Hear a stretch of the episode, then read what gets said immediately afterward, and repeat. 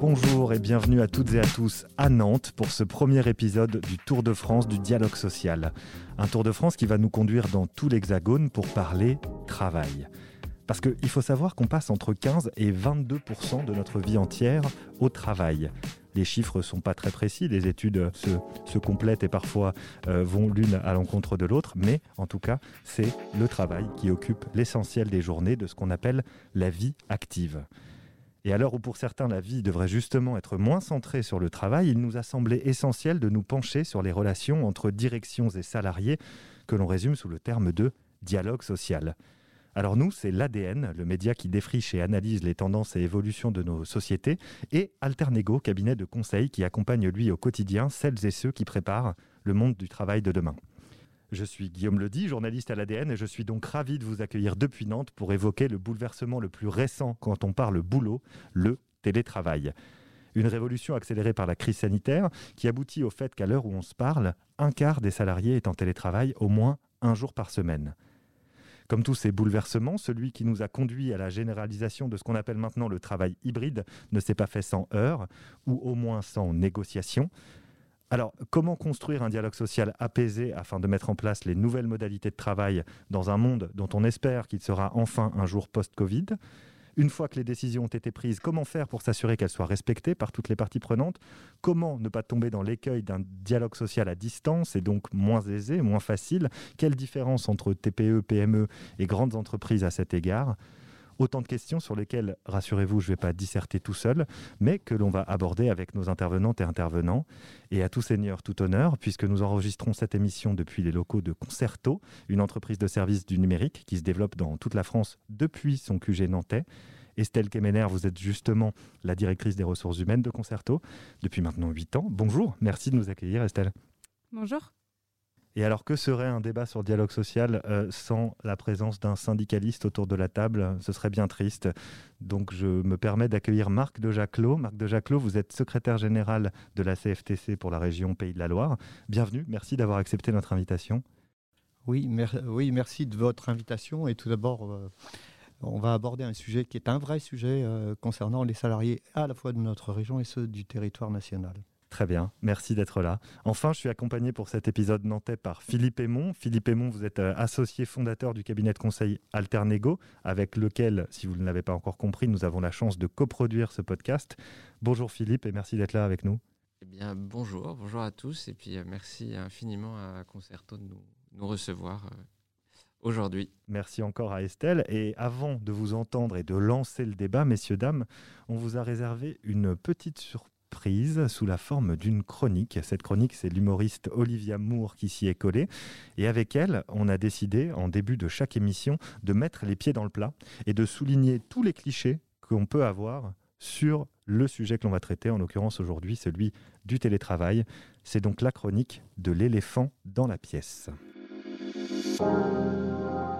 Bonjour à tous et à toutes. Mais quel merdier ça a mis partout ce Covid dans les hôpitaux, c'est sûr.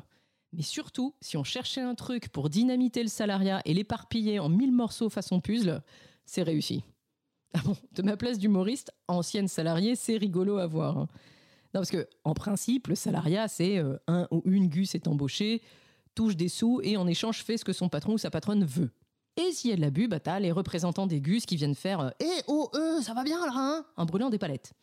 Et là, l'employeur dit euh, Pas question, c'est trop cher en faisant les gros yeux, puis ajuste le truc à la marge et globalement, ça roule. Autrement dit, le salariat, avant, bah, c'était simple, c'était nourrissant, euh, c'était un burger. Voilà, un steak, deux tranches de pain, une feuille de salade et en avant. Mais alors, depuis le Covid, avec les confinements, mais pas pour tout le monde, le télétravail, mais pas pour tout le monde, les réunions Teams en calbute avec les enfants dans les pattes, les gens qui doivent continuer à voir les clients mais qui veulent pas, ceux qui doivent rester chez eux mais qui n'en peuvent plus, le salariat, c'est devenu euh, filet de saumon cuit à basse température accompagné d'asperges, d'une brandade de moule et de son aïoli safrané, suivi d'un savant et délicat mélange de sabayon de perles de tapioca accompagné d'huîtres du bassin, le tout surmonté d'une quenelle de caviar. Et la quenelle de caviar, c'est le passage au flex office. Ah bah maintenant, quand t'es DRH, faut être le ducasse de l'organisation. Les nouvelles modalités de travail dans un monde post-Covid? Ah non mais moi j'ai des amis qui m'en parlent. Oh bah moi je bosse, hein, clairement, beaucoup mieux de chez moi. Donc me fader les mesquineries quotidiennes des boulets qui foutent rien au bureau. Ah oui, ça c'est l'avantage de la crise sanitaire, c'est que tout le monde a vu qui bossait et qui ne bossait pas. Le discours est devenu un petit peu plus cash. Et j'en parlais hein, avec une amie des RH et elle me disait euh, bah, le problème, hein, c'est comment dire aux gens de faire ce qu'on veut maintenant qu'ils savent ce qu'ils veulent. Parce que c'est aussi ça qui s'est passé. En situation de catastrophe générale, tout le monde a plus ou moins appris à se positionner et ça, bah, ça a l'air quand même un peu emmerdant à manager. Bah, oui, parce que visiblement, bon, avant, tout le monde se laissait gentiment embarquer par le rythme du règlement intérieur, la stratégie de la boîte et l'humeur journalière de son ou sa bosse. Mais depuis le Covid, les gens ont une opinion alors, ça se comprend, hein, parce que la situation sanitaire a mis en jeu plein de choses, à commencer par la liberté. Bah, à la base, quand on devient salarié, on échange sa liberté contre du salaire. Mais avec la crise sanitaire, il y a des gens qui ont bien compris qu'on pouvait avoir et la liberté et le salaire. Ah, ma copine DRH, elle est chauve à force de s'arracher les cheveux. Entre les introvertis qui veulent rester chez eux, les extravertis qui veulent revenir, mais comment j'organise mon collectif Merde Et en plus, maintenant, il y a un nouveau joueur dans la partie Microsoft Teams. On peut parler de Microsoft Teams? Hein, parce que même moi, comme humoriste, j'ai dû commencer à bosser avec. Et Teams, c'est ton nouveau meilleur ami, mais que t'as pas choisi. C'est le truc vit chez toi, te parle sans arrêt, même quand t'es au chiottes. Tout est stressant dans ce machin. Rien que le logo, on dirait deux mange-morts bleus qui t'attendent à la porte de la salle de bain. T'es encore tout mouillé de ta douche que t'as déjà des notifications. Le seul intérêt de ce truc, c'est que si tu t'engueules en réunion, bon bah c'est plus compliqué d'en venir aux mains. Voilà. Si tu te fais insulter, tu peux couper le son. Et de fait, le virtuel, c'est peut-être malin pour tout ce qui est réunion houleuse, ambiance séquestration et déchirage de chemise. Tu vois, t'enfiles un casque de réalité virtuelle, hop, combat DRH FO en sous-vêtements dans la boue, et une fois que tout le monde s'est bien défoulé, hop hop hop, on passe aux choses sérieuses. Moi je dis, ça se réfléchit. Bonne émission. Merci, euh, merci Olivier Moore. Merci pour euh, vos encouragements pour cette émission. Euh, Estelle Kemeler, j'espère que vous n'êtes pas l'amie DRH d'Olivier Moore. Non, ça va. Vous n'êtes pas encore arraché les cheveux. Je ne suis pas encore arraché les cheveux, ça va. est-ce que, est que ça a suscité quand même quelques réactions? J'ai vu quelques sourires derrière les masques, quand même. Philippe, notamment, tu as un petit peu souri. Oui, oui, non, mais j'ai souri parce que c'est drôle. Et c'est drôle, et puis ça pose, ça pose assez bien le c'est bien le sujet du télétravail et puis ce qui s'est passé. je ne sais pas si c'était un burger avant, euh, euh, avant la crise euh, Covid. Ce qui est intéressant dans la façon dont, dont, c'est posé, et je pense qu'on va avoir un débat là-dessus, c'est la, dualité entre la, liberté et, le, salaire. Est-ce qu'on est, qu'on est vraiment libre quand on travaille chez soi? Je ne sais pas. Je me demande si c'est pas plutôt le raisonnement inverse. Je ne suis pas tout à fait sûr qu'on souhaite demain être signé à demeure et en plus y travailler. Ça fait partie effectivement des questions, euh, des questions qu'on va aborder au cours de, au cours de l'émission. Marc de Jacquelot, j'ai cru vous voir également un petit peu sourire de temps en temps. Est-ce qu'il y, a des, y a des choses qui vous ont frappé dans cette chronique, qui bien évidemment grossit le trait, puisque c'est son objectif? Forcément, parce que ça renvoie évidemment à une, situation qui est bien réelle. Et euh, quand on dit euh, que la porte des toilettes est ouverte et que les les appels arrivent, euh, c'est pas par hasard. Oui, effectivement. C'est pas par hasard. C'est des situations qu'on a pu tous et toutes plus ou moins vivre autour de cette table pendant la, pendant la période euh, qu'on a vécue et qu'on est toujours en train de vivre à l'heure où nous enregistrons cette émission. Et justement, euh, cette situation, elle est arrivée finalement il n'y a pas si longtemps. On a l'impression que ça fait cinq ans qu'on est en période de pandémie. Ce n'est pas le cas. Estelle Kemener, c'est peut-être encore un petit peu frais dans votre, dans votre tête. Ma première question, c'était de savoir comment vous avez fait pour négocier cette période au sein de votre entreprise, puisqu'on parle de dialogue social. Euh, déjà, quelle est la situation euh, concernant le télétravail? Et puis, comment vous avez mis en place des systèmes de négociation avec vos salariés? Vous pouvez en profiter d'ailleurs pour présenter un petit peu Concerto, évidemment. Donc, présentation rapide de Concerto. On est une entreprise euh, qui a bientôt 9 ans, qui a commencé à Nantes et qui s'est en gros implantée localement pour être au plus près de nos collaborateurs sur différents sites en France qui comptent aujourd'hui 8 villes. Mmh donc c'est à peu près 500 salariés sur des métiers d'ingénierie informatique. Donc le dialogue social chez nous, euh, en fait, notre euh, accord télétravail s'est un petit peu télescopé avec la, pandémie. On, avait euh, commencé à travailler sur ce sujet en amont. Et là, la pandémie est arrivée. Et là, le télétravail forcé s'est mis en place. Donc c'était d'autant plus compliqué de revenir avec un accord qui euh, donnait un nombre de jours de présence sur site et un nombre de jours de télétravail englobé euh, sur euh, une période de façon hebdomadaire. Mmh. Donc de faire appliquer un accord télétravail en pleine période de pandémie où on a des directives gouvernementales sur il faut aller sur du télétravail à fond et que nous on veut maintenir du collectif, du collaboratif et donc les outils de visio, Teams, comme en parle très bien l'humoriste, a de, fortes qualités pour voilà, les échanges, la facilité. En revanche, on a aussi besoin de se voir pour euh, aussi innover, euh, faire émerger euh, voilà, les réflexions collectives autour de, nouveaux sujets. Bien sûr, ça c'est des choses effectivement qu'on va évoquer et dont on va parler. Votre accord de télétravail, dans un premier temps, il s'établissait à quoi? C'était quoi? C'était deux jours, trois jours? On était sur des trucs Alors, pour on avait, dans le concret On n'avait pas défini le nombre de jours concrètement auparavant. En fait, le nombre de jours de télétravail est, dans la limite de trois jours de télétravail, selon aussi les profils et les conditions aujourd'hui clients parce que nous, on a aussi euh, une part de nos salariés qui est en prestation chez les clients. D'accord. Donc voilà, on fait aussi en fonction des aléas, des missions, des besoins, des fonctions qui sont télétravaillables. Euh, donc il faut prendre tous ces prérequis. Effectivement, ça c'est une question euh, importante. vous, vous, travaillez dans une entreprise où la majorité des fonctions sont télétravaillables. On mm. va parler beaucoup de travail hybride et de télétravail au cours de cette émission, mais il faut préciser que seuls 30% des, des, salariés en France sont concernés éventuellement par le télétravail. C'est le cas en grande partie pour vous, mais ce n'est pas le cas pour tout le monde. Je tenais simplement à le préciser euh, euh, pour compléter votre propos.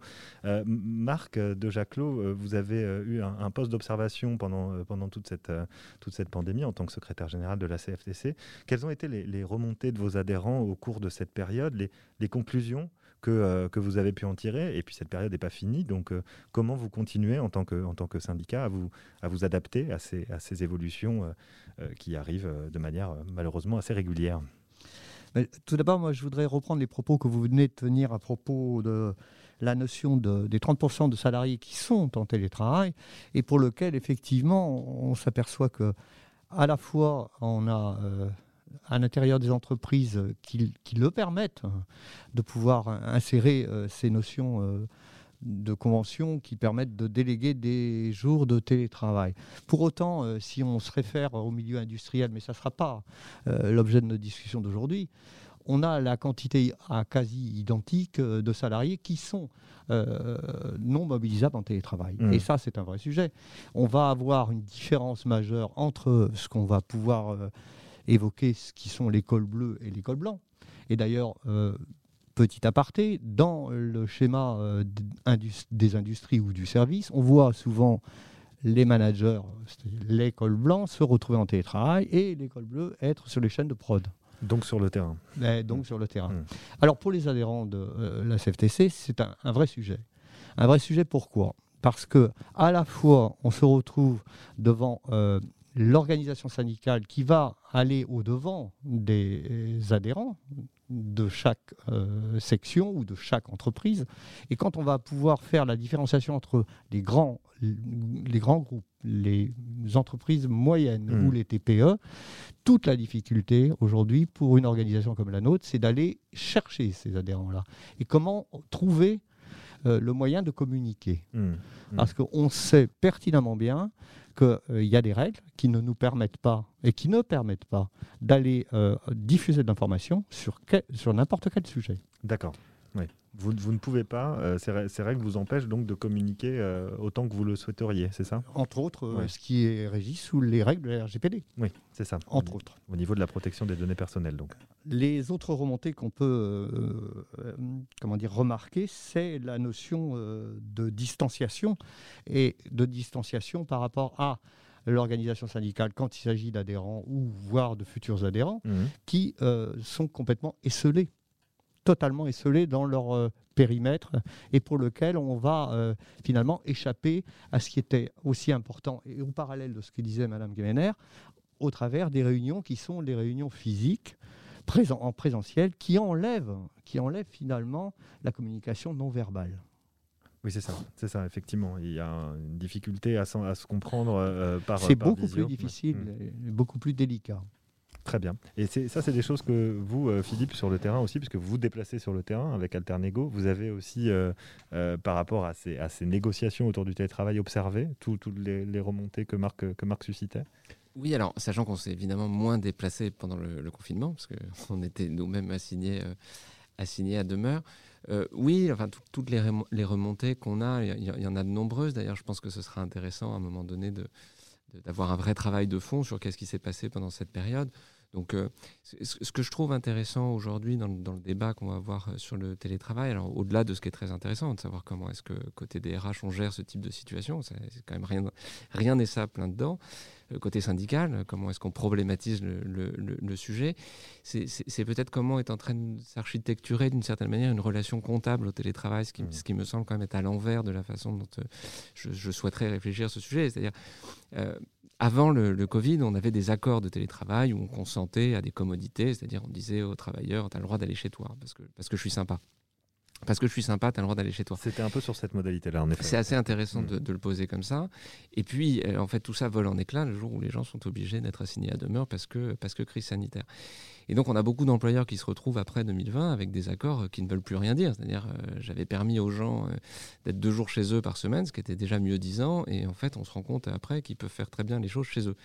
Et du coup, on a un débat qui est en train de s'articuler, qui, me semble peut-être à l'envers de la façon dont il faudrait le poser, qui est de dire euh, combien de jours je te dois de télétravail, c'est-à-dire je te rends service, tu peux aller travailler chez, chez, toi, comme si travailler chez soi était un service. Alors tous ceux qui ont travaillé chez eux avec leurs enfants savent que c'était pas un service. Avec ou sans d'ailleurs, hein, puisque dans, voilà. dans des studios ou dans des conditions un peu compliquées. exactement. Et, alors il y a une question, et puis je vais, vais pas monopoliser la parole, il y a une question qui, me semble intéressante, qui n'a pas été tout à fait posée, qui est euh, euh, mais, mais, pourquoi finalement est-ce qu'il faudrait être au bureau? Voilà, et je pense que poser la question sous cet angle-là est peut-être plus intéressante parce qu'aujourd'hui, on a un débat qui est en train de dire euh, c'est mieux chez soi, c'est mieux sur place, mais, mais en fait, pourquoi faudrait-il faire le travail sur place? Alors j'ai une réponse. Hein. Oui, on, euh, l'abordera tout à l'heure. Gardez votre réponse pour tout à l'heure. On va l'aborder. Euh, on va aborder cette question du, de la place, effectivement, du bureau qui se pose évidemment quand on parle de télétravail. Avant ça, moi, je voudrais, je voudrais simplement revenir peut-être peut-être avec vous, avec vous, Philippe. Vous ne vouliez pas monopoliser la parole, mais je, vais vous la rendre sur sur les, les les contraintes euh, légales quant à la mise en place du télétravail. On parle beaucoup, pour que nos, auditrices et, auditeurs comprennent, euh, on parle beaucoup d'accords collectifs qui, sont donc établis euh, soit au niveau d'une branche, soit à l'intérieur des entreprises. Est-ce que c'est comme ça que sont négociés les accords de télétravail? Comment, comment ça marche en fait? Alors, ça marchait pas jusqu'en 2012, et puis à partir de 2012, c'est devenu une réalité, c'est-à-dire que ça a été incorporé euh, euh, dans le Code du travail, il y a des dispositions qui existent.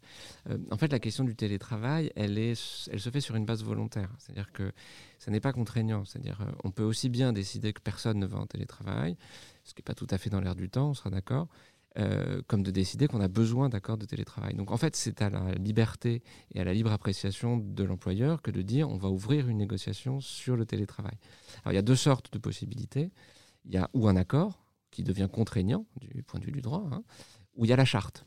La charte qui va faire l'objet plutôt d'une décision euh, informelle entre les uns et les autres. Ce qui est intéressant, c'est plutôt de le faire sous cette forme-là d'ailleurs, parce que euh, en fait, il faut se laisser un petit peu de, flexibilité, pour, ces, pour ces sujets-là. Et Marc de Jaclot, c'est sur cette même question des contraintes euh, légales. Est-ce que, est que vous, à la CFTC, vous militez pour un cadre un peu plus global, par exemple, que chacun soit logé à la même enseigne, ou euh, pour euh, des chartes, des accords au sein des entreprises? Alors, charte ou accord, il faut de toute façon à un endroit trouver une solution pour gérer ces télétravailleurs. De toute façon.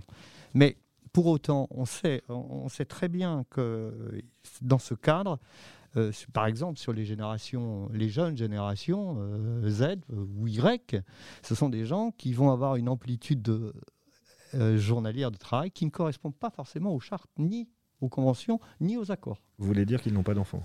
Si, ils peuvent en avoir. Et on sait, bien, on sait très bien que l'organisation de la journée de travail des, des, générations nouvelles, elle, n'est pas du tout à l'image de ce qui se passait il y a 5, 6, 10 ans, 15 ans, où il y avait un accord euh, de travail euh, qui était cantonné à 8h, 9h ou 8h30 journaliers, que ce soit en présentiel ou en distanciel. Mais on voit bien que ces jeunes sont sur un autre et un tout autre espace d'activité professionnelle et surtout quand il s'agit de postes en télétravail. Et donc, euh, effectivement, à encadrer, euh, c'est compliqué. Vous avez mentionné le, terme de comment on les, comment on les gère avec la, généralisation de ce télétravail. On a évoqué déjà la question des, managers. Je voudrais revenir à, Estelle, Estelle Kemener avec vous là-dessus. C'est comment euh, on manage à distance quand on est manager, puisque vous l'êtes. Euh, il y, a eu pas mal de débats autour de la surveillance des télétravailleurs. Est-ce que euh, pour vous c'est nécessaire? Comment on fait pour justement éviter cette espèce de continuum euh, entre la surveillance qui peut s'effectuer sur le lieu de travail et cette espèce de surveillance à distance qui ne dit parfois pas son nom? Alors, je vais, euh, je vais répondre à, votre question, mais je vais aussi rebondir sur ce qui a été dit auparavant. en fait, euh, c'est vrai que euh, avant la, crise, le télétravail était un avantage qu'on pouvait proposer en plus pour la souplesse d'organisation, moins de, de, transport ou de trajet, etc. Et en fait, cette, pandémie et la mise en œuvre des accords après, hein, parce qu'on a tous été forcés d'être en télétravail, et donc on a vu que ça fonctionnait et c'était pas forcément encadré. Et donc quand on arrive après avec un accord où on encadre justement euh, les recours au télétravail, les dispositifs associés, etc. Et ben là vient une petite confrontation où on nous dit bah, on y a été euh, pendant euh, trois mois sans, sans, encadrer ce dispositif et là vous nous mettez des règles. Donc c'est pas évident cet accompagnement au changement de nos salariés. Et donc pour le management, en fait, ça dépend aussi de, du fonctionnement et de la culture d'entreprise. Mmh. En fait, on peut aussi entendre beaucoup euh, la notion de télétravail et le flicage. Euh, en fait, notre responsabilité, c'est surtout la santé et sécurité aussi de nos salariés en télétravail. Euh, voilà, donc entre l'hyperconnexion et aussi j'ai du mal à travailler en télétravail, trouver le juste milieu pour accompagner nos salariés, c'est des dispositifs à mettre en place. nous, on a une équipe RH qui est assez conséquente et qui nous permet aussi ce suivi hebdomadaire de nos collaborateurs des managers de proximité qui permettent aussi de maintenir ce lien, et puis bien sûr ces outils de visio qui ont émergé, qui nous permettent euh, cette souplesse. Je, vous voyais opiner du chef, euh, Philippe. Est-ce que, est que vous voulez compléter ou rebondir sur ce que disait Estelle? Non, mais très rapidement, c'est très vrai ce que vient de dire Estelle. Et, c'est pour ça d'ailleurs que je pense on est actuellement dans une logique de course à l'échalote, c'est-à-dire qu'on voit tout le monde faire des accords de télétravail.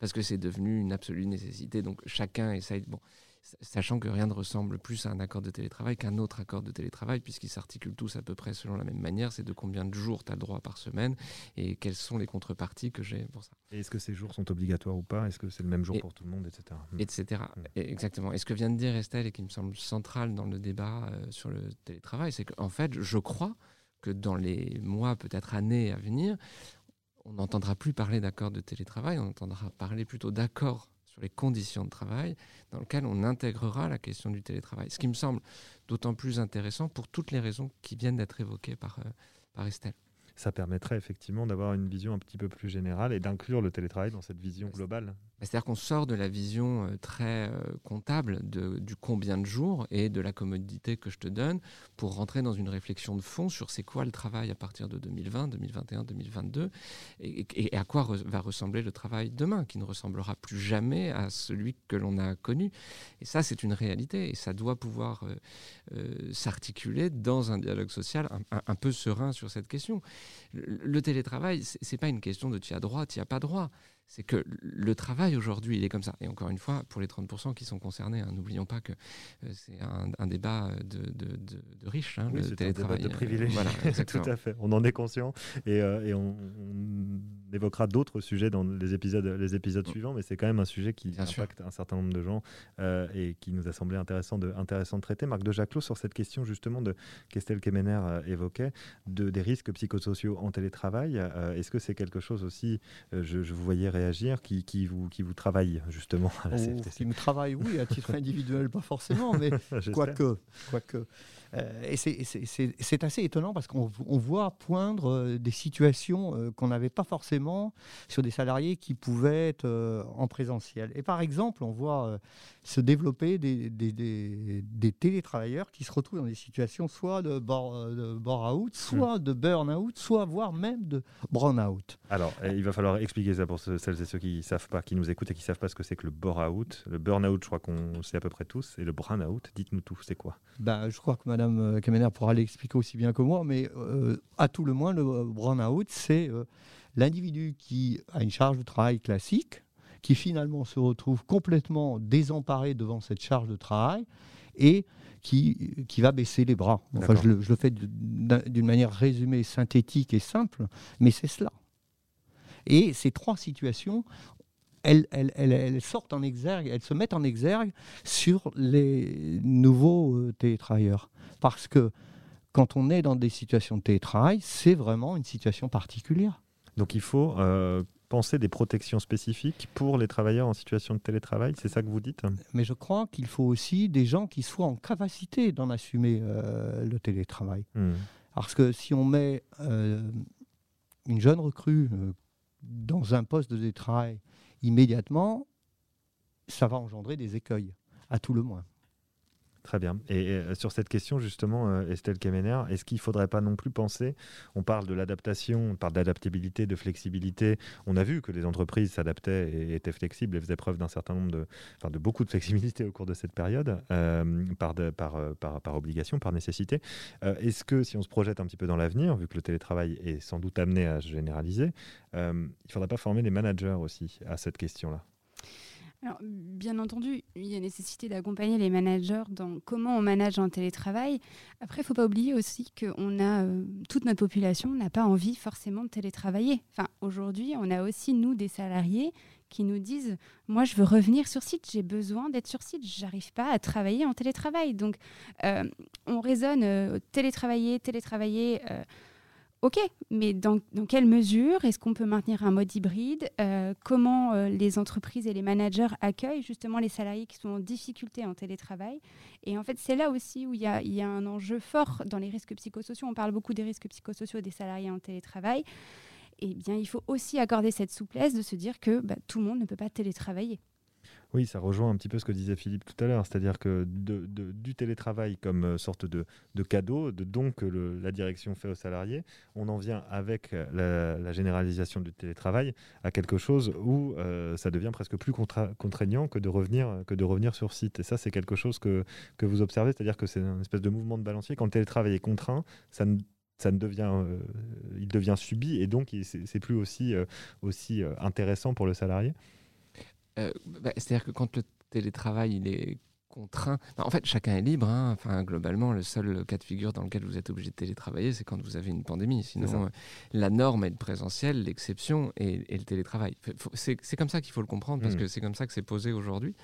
Euh, pour revenir sur ce que disait Estelle, euh, et je ne veux pas euh, paraphraser, mais c'est la question en effet du management de proximité. C'est-à-dire que, en fait, toute nouveauté aujourd'hui dans le monde du travail est absorbée par une même population, alors qu'on appelle un peu pompeusement les corps intermédiaires, mais, en fait, je pense que ça, ça parlera d'autres types de situations également, mais qui sont ces personnes qui ont des équipes à animer et à qui revient la responsabilité de savoir qui doit être là et qui ne doit pas être là.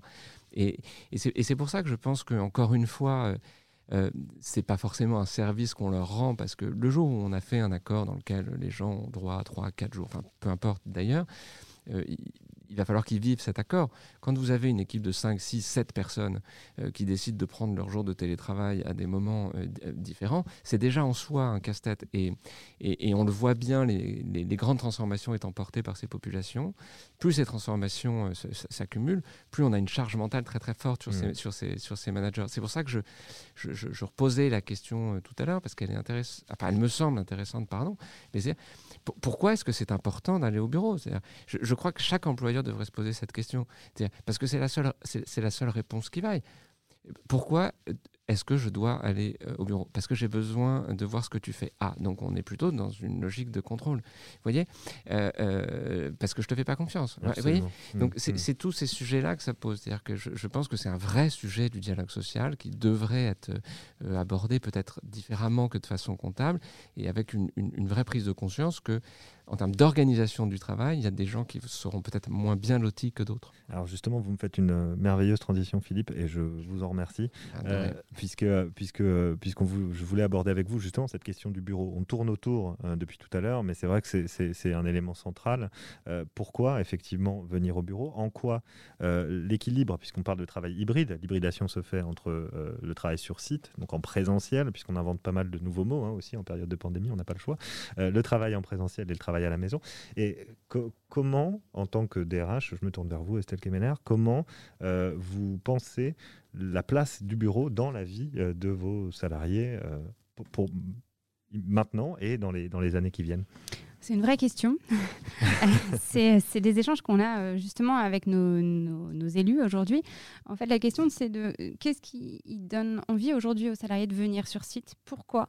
Euh, Donc déjà, il y a des locaux, euh, la question des locaux, la question d'espace de, de, convivialité, mais qui aujourd'hui est, heurtée par cette pandémie. Hein, la convivialité qui, dans tous nos protocoles sanitaires, on entend c'est suspendu, c'est interdit, etc la vraie question, c'est la convivialité. C'est aujourd'hui, il y, a des choses qui ne sont pas palpables dans les échanges du quotidien qu'on a au travail mmh. et dont on a besoin pour faire avancer euh, les idées, les projets.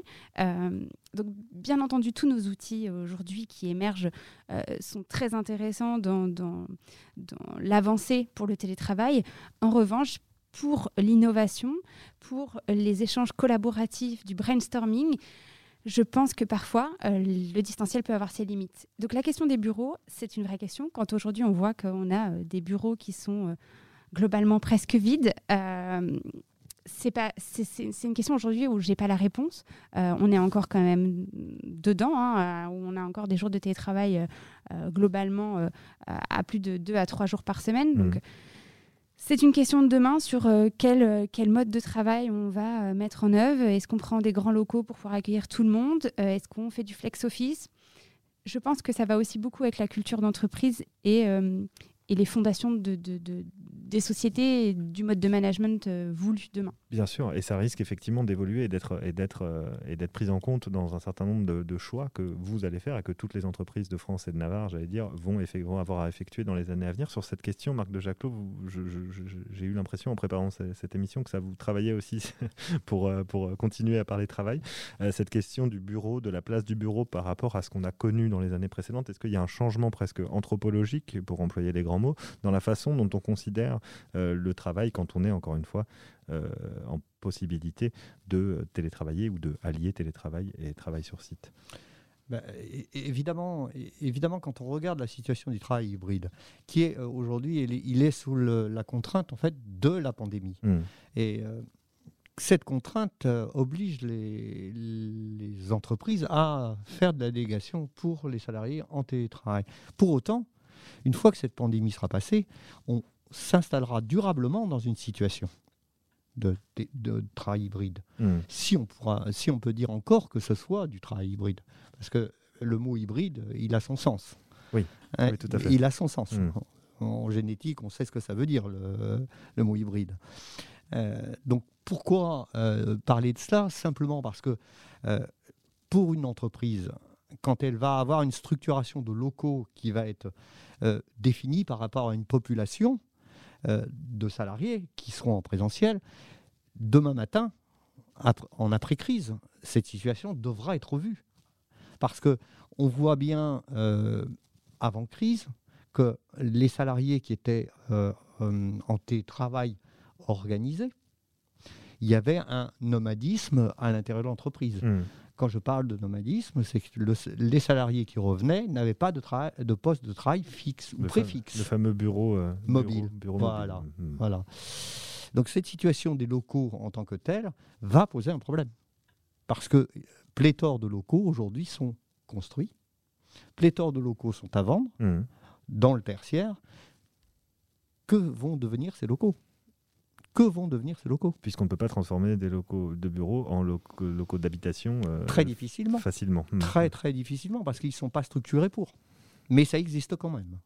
Donc, donc effectivement, il va y avoir un certain nombre d'espaces, d'espaces vides et on ne peut pas enregistrer des podcasts dans des, bureaux, euh, dans des bureaux un petit peu vides tous les jours non plus. Donc il va falloir trouver euh, des solutions pour, euh, pour faire en sorte d'animer ces locaux. Peut-être une réduction de locaux. il y a beaucoup d'entreprises qui sont en train d'évoquer des possibilités de bureaux partagés finalement. Est-ce que c'est des choses auxquelles Philippe ou Estelle, des exemples que vous avez autour de vous ou auxquels vous pensez? Estelle par exemple?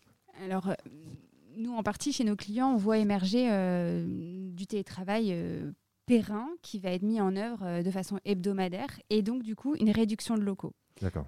y en a, on le voit, hein, certains ont déjà pris des décisions et un parti pris sur ce sujet. après, moi, j'ai le sentiment qu'aujourd'hui, c'est encore trop tôt pour prendre des décisions sur ce, cet espace de, de vie dans les entreprises. je je pense qu'il y a encore un temps. Il faut attendre euh, peut-être que ça se stabilise d'un point de vue euh, télétravail, euh, présence sur site, etc. Que les entreprises se, se posent sur savoir qu'est-ce qu'on veut faire nous aussi. Mmh. Enfin, en fait, à un moment donné, c'est comment on veut manager nos équipes, comment on veut créer du collectif, le sens du collectif. Est-ce qu'on le veut en, partie en distanciel ou uniquement sur site? Enfin, Aujourd'hui, on n'a pas les réponses. Alors, sur, cette question justement du sens du collectif, sur lequel, en préparant cette émission, vous, m'aviez dit vouloir, vouloir revenir il y a quelque chose qui est assez, euh, qui est assez euh, intéressant et assez frappant, c'est que effectivement, euh, on parle d'atomisation du travail, d'atomisation des individus, et le télétravail peut-être peut ou le travail hybride, s'il s'installe ou s'il change de nom, ou le travail du futur en tout cas, pourrait euh, renforcer cette prédisposition que nous avons tous à l'atomisation euh, du, travail et de nos vies, et d'éviter d'avoir euh, ce sens du collectif, de le perdre au fur et à mesure. Ça, c'est quelque chose qui vous inquiète a priori, Estelle Kemener oui, parce que j'ai le sentiment que c'est quand même important. C'est ce qui fait aussi vivre, avancer, échanger, partager. Et c'est des valeurs qui sont fortes pour nous, en tout cas. Donc, c'est des choses qui nous posent question. Euh, en fait, comment maintenir euh, le sens du collectif dans du distanciel quotidien? Euh, Aujourd'hui, on a vu se développer aussi beaucoup le, besoin de, sens, l'individualité de chacun, mmh. sur qu'est-ce que j'ai envie, moi, comment je veux travailler, comment, où. Et donc, en fait, aujourd'hui, où est la place du collectif euh, dans, ce, dans cette pandémie qu'on vient de traverser? C'est des vraies questions qu'on se pose euh, pour aussi maintenir à la fois le dialogue social, euh, le sentiment d'appartenance des salariés aux entreprises. Euh, et donc, euh, voilà, c'est intéressant de, se dire euh, comment on va maintenir ce sens du collectif demain. Et cette question du collectif, de l'individuel, Philippe Aymon, vous devez aussi travailler pas mal dessus. En termes, quand on parle de dialogue social, c'est quand même important d'avoir un sens du collectif, qui soit d'ailleurs partagé par l'ensemble des salariés de l'entreprise ou par juste un certain nombre d'entre eux. Mais il y a quelque chose de fort là-dessus. Quand on parle de dialogue social, il faut qu'on puisse se parler déjà. Oui, alors cela dit, euh, je pense que le, dialogue social qu'on pourra définir un jour, euh, d'ailleurs dans, nos podcasts, parce que c'est une notion assez claire-obscure, euh, peut vivre dans un dans le télétravail. On l'a vu hein, pendant le mmh. confinement, on a mmh. vu des fils WhatsApp se créer de salariés qui se solidarisaient d'eux-mêmes et qui faisaient du dialogue social informel. Donc je ne suis pas tellement inquiet euh, de ça. En revanche, quand on pose la question des collectifs euh, au travail et notamment du présentiel, puisque c'est un, autre sujet, euh, ce qui peut être inquiétant pour avoir pas mal travaillé les questions de santé mentale et de prévention, on sait que c'est une vraie responsabilité d'employeur. Euh, on sait que le premier maillon efficace de, la prévention d'une souffrance individuelle, c'est toujours le collectif de travail. Bon, or ce collectif de travail est plus à même de faire de la prévention quand il est en présence physique euh, des, gens. Donc, ne serait-ce que pour cette raison, je pense que la question des collectifs au travail, hein, la question de la prévention est importante, mmh. et, donc le présentiel en l'occurrence et, sachant qu'aller faire de la prévention quand on est euh, sur, sur Teams, c'est compliqué. Mais, mais figurez-vous qu'il existe des formations à la détection de la souffrance individuelle sur Teams. C'est-à-dire que, pour avoir fait euh, un, certain, nombre de, de, de, médiations euh, par, par, Teams, c'est pas ce qu'on préfère. Hein. bon, on a quand même des signes, c'est-à-dire la caméra coupée, le fait de partir en plein milieu du Bon. Donc il y a des façons de, de, de, de le voir. L'être humain reste un être humain qui soit derrière une caméra ou, ou pas. Et, euh, je, voulais revenir très rapidement sur la question du bureau. Euh, moi, c'est une conviction assez forte chez moi. Je, pense qu'on a besoin du bureau. On est dans un monde où il y a une telle porosité aujourd'hui avec euh, nos téléphones, etc. C'est-à-dire que qu'on ait un bureau ou pas, on passe sa vie quand même à être contacté par le bureau. Bon, donc je, pense que la question du lieu physique mmh. qui est bureau et du lieu physique qui est chez moi permet quand même de préserver la sphère intime de la sphère professionnelle, qui est quand même un vrai enjeu euh, de, de, responsabilité d'employeur, enfin qui est un enjeu social énorme.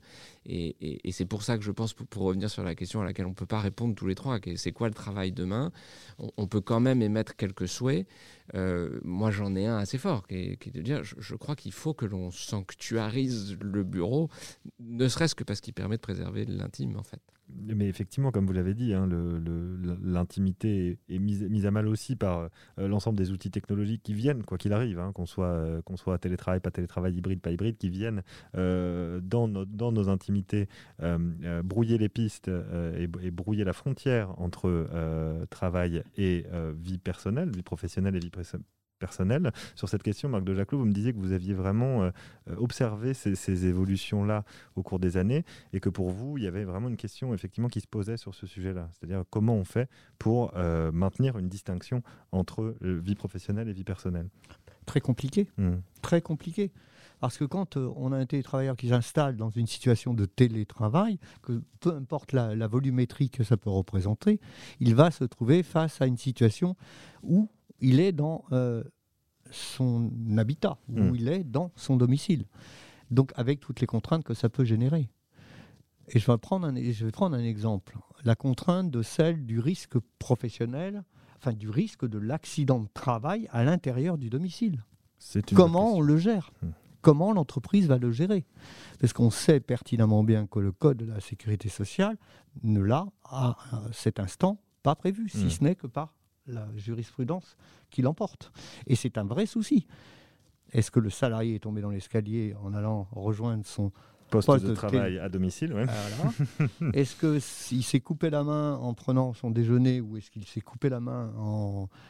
avec le trombone qu'il y avait sur son poste de télétravail? C'est une plaisanterie ce que je dis, mais c'est un vrai sujet. Et, comment on va le gérer? Et comment, l'entreprise va le gérer mmh, sur mmh. le plan des ressources humaines?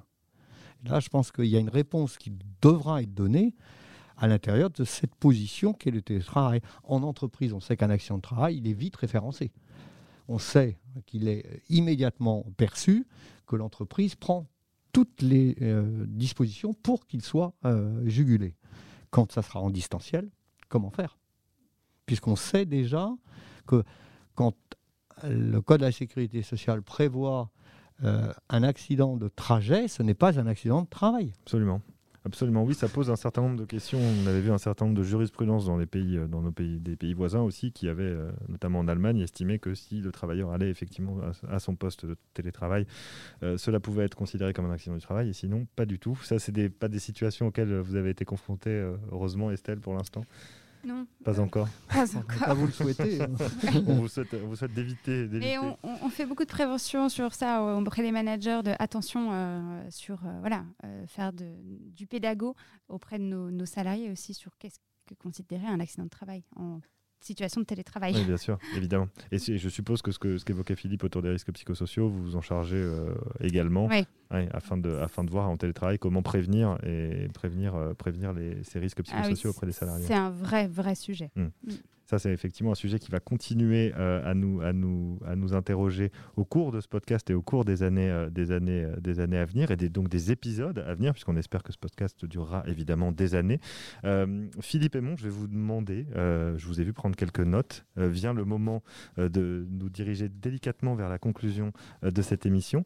Est-ce que vous aviez des, des, des, remarques ou des réflexions à faire sur le fond? Est-ce qu'on a abordé l'ensemble des sujets que vous souhaitiez aborder? Est-ce qu'il y a quelque chose sur lequel vous souhaiteriez revenir? Euh, non, je pense qu'on, en fait, je pense qu'on a posé beaucoup de questions et qu'on a apporté peu de réponses. et, et c'est pas très très grave parce que je, je, crois que c'est un peu dans l'air du temps. C'est-à-dire qu'on est en train de, de constater des bouleversements et on essaie d'y apposer des grilles de lecture comme, comme on peut. Euh, pas grand-chose à ajouter, si ce n'est euh, euh, un point qui me semble moi important, qui est quand même la responsabilité du dialogue social dans les grands bouleversements qui sont en train de traverser le monde de l'entreprise. la question du télétravail étant un des, points, mais il y en a, beaucoup d'autres, et je crois, moi, qu'il appartient au dialogue social d'être en capacité de réfléchir le travail de, de, demain. C'est pour ça que je, trouve toujours un petit peu désolant, mais ça c'est très facile en tant qu'observateur extérieur à dire, euh, que, les accords se, se, fassent uniquement sur des questions comptables du nombre de jours et peut-être un peu moins sur des questions de fond. que enfin, quelle est l'utilité sociale de la présence au travail mmh. Je trouve que c'est un préambule intéressant pour un accord et, et, je crois que les acteurs du dialogue social sont en capacité aujourd'hui de poser ces débats. Il sera toujours temps de s'engueuler sur la question des rémunérations au moment des négociations annuelles obligatoires il y a, peut-être des sujets euh, euh, qui doivent faire l'objet d'union sacrée ou en tout cas euh, d'un vrai travail de fond.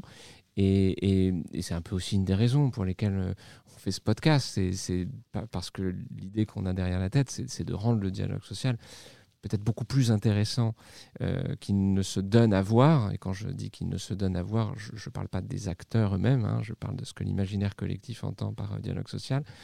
C'est pour moi l'outil fondamental de réflexion du travail de demain.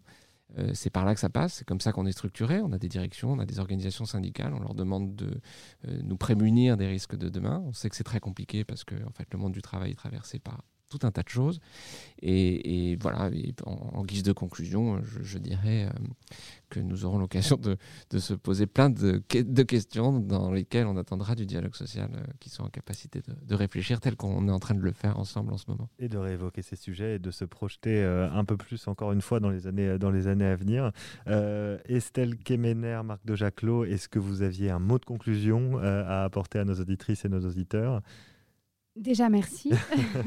et après, euh, moi, je voudrais aussi compléter, je suis assez en phase avec, euh, avec Philippe sur le fait que le dialogue social aujourd'hui permet en fait aux différents acteurs du monde du travail d'échanger sur euh, le monde du travail actuel, les bouleversements qu'on traverse, mais aussi celui de demain.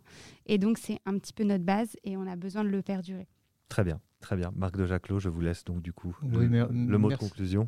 merci beaucoup hein, à, à, tous et toutes vous dire quand même que pour les syndicats, le syndicalisme, aujourd'hui, il prend une forme qui va être nécessairement une professionnalisation des euh, syndiqués. Ça ne peut pas passer autre que cela.